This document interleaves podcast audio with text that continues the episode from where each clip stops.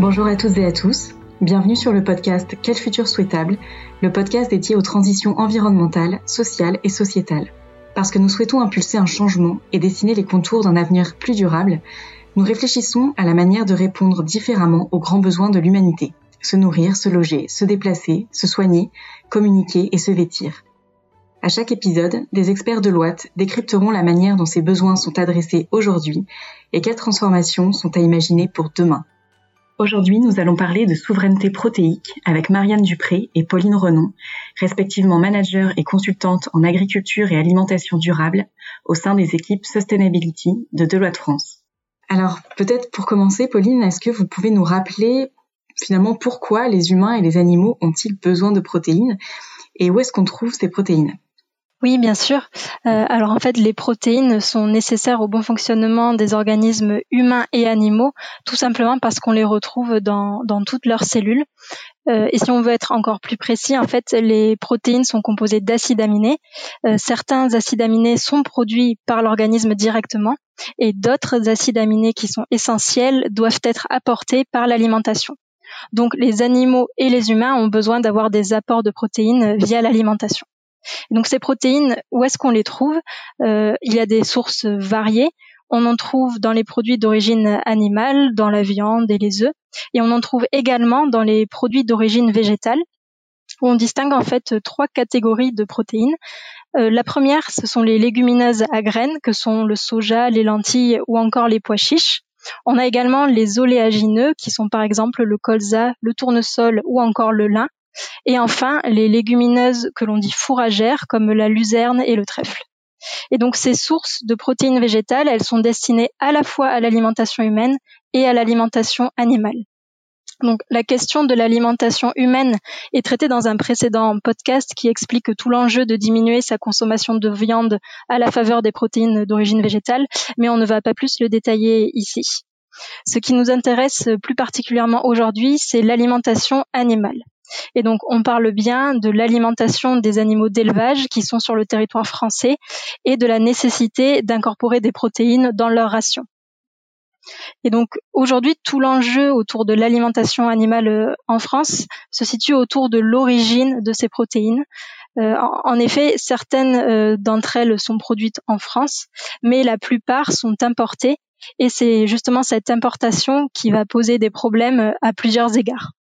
Merci beaucoup Pauline. Alors justement, euh, Marianne, est-ce que vous pouvez nous expliquer un petit peu quelles sont ces conséquences, quels sont ces problèmes liés à l'importation de protéines et pourquoi du coup le, concept de souveraineté protéique euh, est-il important aujourd'hui? Alors, comme vient de le dire Pauline, euh, la France importe une grande partie de l'alimentation riche en protéines pour ses animaux d'élevage. Ça représente environ 5 millions de tonnes de soja par an, avec les conséquences que l'on connaît. Les principaux impacts euh, et ceux qui sont le plus mis sur le devant de la scène sont ceux d'ordre environnemental, mais il y a aussi des impacts économiques. Donc d'un point de vue environnemental, on peut parler principalement de la déforestation en Amérique du Sud. En Argentine, par exemple, on identifie que 22% des surfaces en forêt primaire ont disparu au cours des 30 dernières années au profit de la culture de soja. C'est principalement de la monoculture qui a elle-même plusieurs autres impacts, qui sont par exemple une utilisation massive de pesticides, une perte de la fertilité des sols ou encore l'érosion de la biodiversité. Euh, l'enjeu économique, quant à lui, porte sur le fait que la France est dépendante du commerce international de ses matières premières et fortement soumise à la volatilité des prix. Euh, il y a donc un véritable enjeu de réappropriation de l'alimentation des animaux de l'élevage français. D'un point de vue environnemental, pour éliminer cette euh, déforestation importée, diminuer les émissions de gaz à effet de serre qui sont euh, liées à la culture du soja et aussi liées au transport international. Et d'un point de vue économique, l'enjeu est d'être moins dépendant des marchés mondiaux et moins dépendant du bon vouloir des pays producteurs pour ainsi gagner en résilience. Pour rebondir sur ce que vient de dire Marianne, euh, il est important d'avoir en tête que la notion de souveraineté protéique s'entend à l'échelle de la France, et donc on va parler de l'enjeu de souveraineté protéique de l'État français. Mais on peut aussi envisager cet enjeu à une plus petite échelle, euh, qui est celle de l'exploitation euh, agricole. Dans ce cas, on va plutôt parler d'autonomie protéique de l'exploitation. Actuellement, en moyenne, en France, à peu près la moitié de l'alimentation animale est produite sur l'exploitation, tandis que l'autre moitié est achetée à l'extérieur par l'éleveur. Et donc assez logiquement, si on veut augmenter l'autonomie protéique des exploitations, il faut augmenter la part d'alimentation animale qui est produite par l'éleveur sur son exploitation. Merci beaucoup Marianne pour ces précisions. Alors l'actualité bouge hein, sur ce sujet. Il y a notamment un plan gouvernemental qui a été défini. Est-ce que vous pouvez nous en dire plus sur ce, sur ce plan? Oui, euh, effectivement, c'est important de noter qu'une stratégie nationale sur les protéines végétales a été publiée en décembre 2020 par le gouvernement. C'était déjà en réflexion en amont de la crise sanitaire et ça fait suite à une précédente stratégie qui avait déjà été déployée. Mais cette nouvelle stratégie donc bénéficie du plan de relance de la France suite au Covid. Elle prévoit une enveloppe de 100 millions d'euros pour développer une production française de protéines végétales, à la fois pour l'alimentation humaine et animale. Il y a deux grands objectifs euh, assez étroitement liés au sein de cette stratégie, qui sont d'une part l'augmentation de 40% des surfaces semées en espèces riches en protéines végétales d'ici 2022, et une autre un tout petit peu plus long terme, donc à horizon 2030, qui est d'atteindre 8% de la surface agricole utile en protéines végétales sur le territoire français. Donc ce plan prévoit de financer donc au sein de ces 100 millions d'euros plusieurs types de projets euh, il y en a trois euh, principaux. Donc la structuration des filières amont et aval, qui euh, consiste en fait à, faire se parler les acteurs entre eux, définir des synergies, organiser les débouchés sur les protéines végétales en France. Le deuxième porte plus sur le soutien aux investissements, à la fois sur les exploitations telles que l'achat de matériel spécifique de séchage ou de transformation sur les exploitations directement, mais aussi le financement de recherche et développement et d'innovation pour gagner en efficacité sur la transformation des protéines.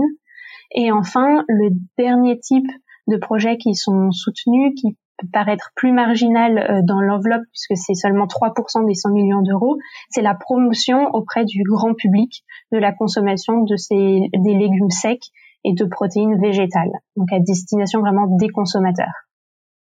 Et donc maintenant que ce plan a été défini et qu'il a été communiqué, tout l'enjeu est que les entreprises s'en emparent euh, et se l'approprient. Et donc France Agrimaire a lancé des appels à projets avec des informations assez précises euh, qui détaillent les types de projets qui peuvent être subventionnés, les conditions d'éligibilité, les critères de sélection ou encore les montants qui peuvent être financés. Merci beaucoup. Alors, en dehors de ce plan gouvernemental, quels sont selon vous les moyens et les leviers à mobiliser pour tendre vers la souveraineté protéique? Alors, on a identifié euh, quatre leviers, à la fois sur le long et sur le, moyen court terme. Ils sont assez étroitement liés en fait au, plan, à la stratégie euh, gouvernementale. Donc, sur les, quatre leviers, on a d'une part l'innovation, ensuite la production, de ces protéines sur le territoire, l'identification des débouchés et enfin l'orientation des, politiques d'achat. Donc le premier levier identifié sur l'innovation, l'idée c'est d'appuyer l'investissement en recherche et développement. Ça permet en fait d'à la fois accompagner la transformation euh, des protéines, gagner en efficacité, euh, mais aussi euh, aider tout l'aspect nutrition animale, pour pouvoir inclure de, manière plus systématique les protéines dans les rations des animaux d'élevage et booster les dynamiques euh, et les éleveurs qui recherchent l'autonomie protéique. Le deuxième levier concerne plus la production et porte sur l'accompagnement des agriculteurs dans le développement concret des protéines végétales, avec dans un premier temps la diversification des activités au sein de, de l'exploitation, avec euh, euh, plus de polyculture élevage, intégrer euh, les légumineuses dans les rotations et dans un deuxième temps en fait valoriser les agriculteurs et les progrès environnementaux qui découlent de ce changement de pratique en se basant notamment sur les labels existants. Donc on a le label bas carbone typiquement qui valorise les réductions d'émissions de, gaz à effet de serre et le stockage sur les exploitations, ou encore le paiement pour services environnementaux ou écosystémiques, euh, qui peut être actionné via l'augmentation de la fertilité des sols, de la rétention d'eau ou des actions de protection du paysage et de la biodiversité qui sont donc euh, mises en place grâce à l'introduction des protéines sur les exploitations. Enfin, le troisième levier identifié euh, concerne les débouchés il est effectivement important de structurer les débouchés pour les protéines végétales une fois qu'elles ont été produites. Donc avec la nécessité de créer de nouvelles filières à la fois pour l'alimentation animale et l'alimentation humaine, faciliter des liens entre les différents acteurs sur les territoires avec un appui administratif ou matériel, créer des synergies, des partages de compétences et assurer surtout la vente et la consommation locale de ces protéines françaises. Et pour compléter euh, les trois leviers précédents qui seront mis en place euh, plutôt sur le long terme, on a identifié un quatrième levier qui peut être actionné, lui, à plus court terme et qui concerne l'orientation des politiques d'achat. Donc ce qu'on entend par là, c'est le fait d'imposer des certifications sur les importations euh, étrangères. Donc par exemple, si on, prend une coopérative agricole française euh, qui achète du soja brésilien, l'idée c'est que cette coopérative choisisse de s'approvisionner uniquement en soja tracé, certifié durable et assuré sans déforestation. Et donc ce levier, en fait, c'est une voie qu'ont déjà emprunté de nombreuses entreprises, comme c'est le cas de Bell, qui vise un approvisionnement à 100% de tourteaux de soja certifiés d'ici 2025. Et il y a également l'exemple de Danone qui a posé un objectif de zéro déforestation depuis 2020. Alors c'est très intéressant. Est-ce que vous auriez peut-être d'autres euh, exemples euh, inspirants à partager avec nous?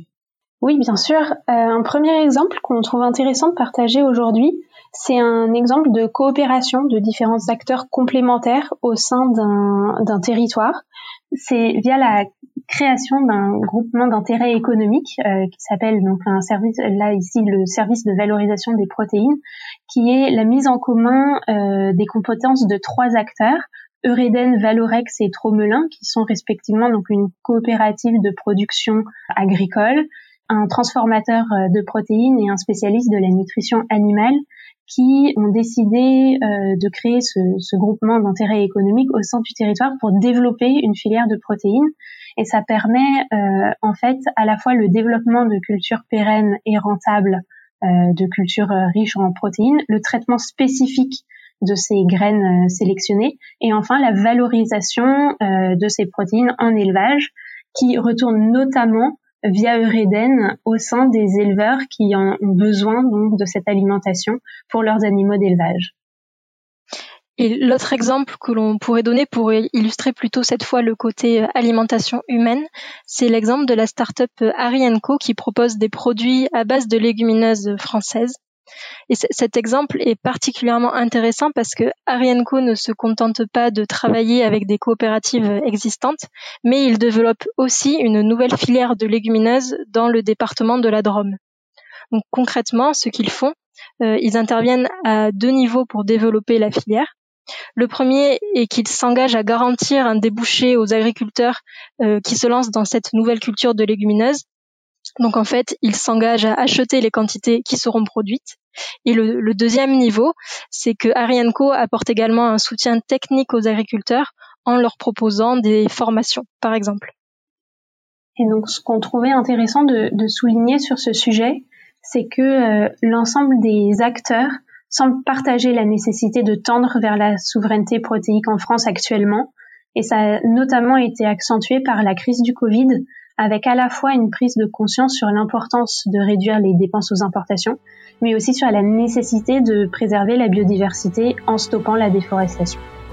Merci beaucoup à toutes les deux, Pauline et Marianne, pour ces éclairages précieux sur la souveraineté protéique. Et merci à tous d'avoir suivi ce nouvel épisode de Quel futur souhaitable. À très bientôt.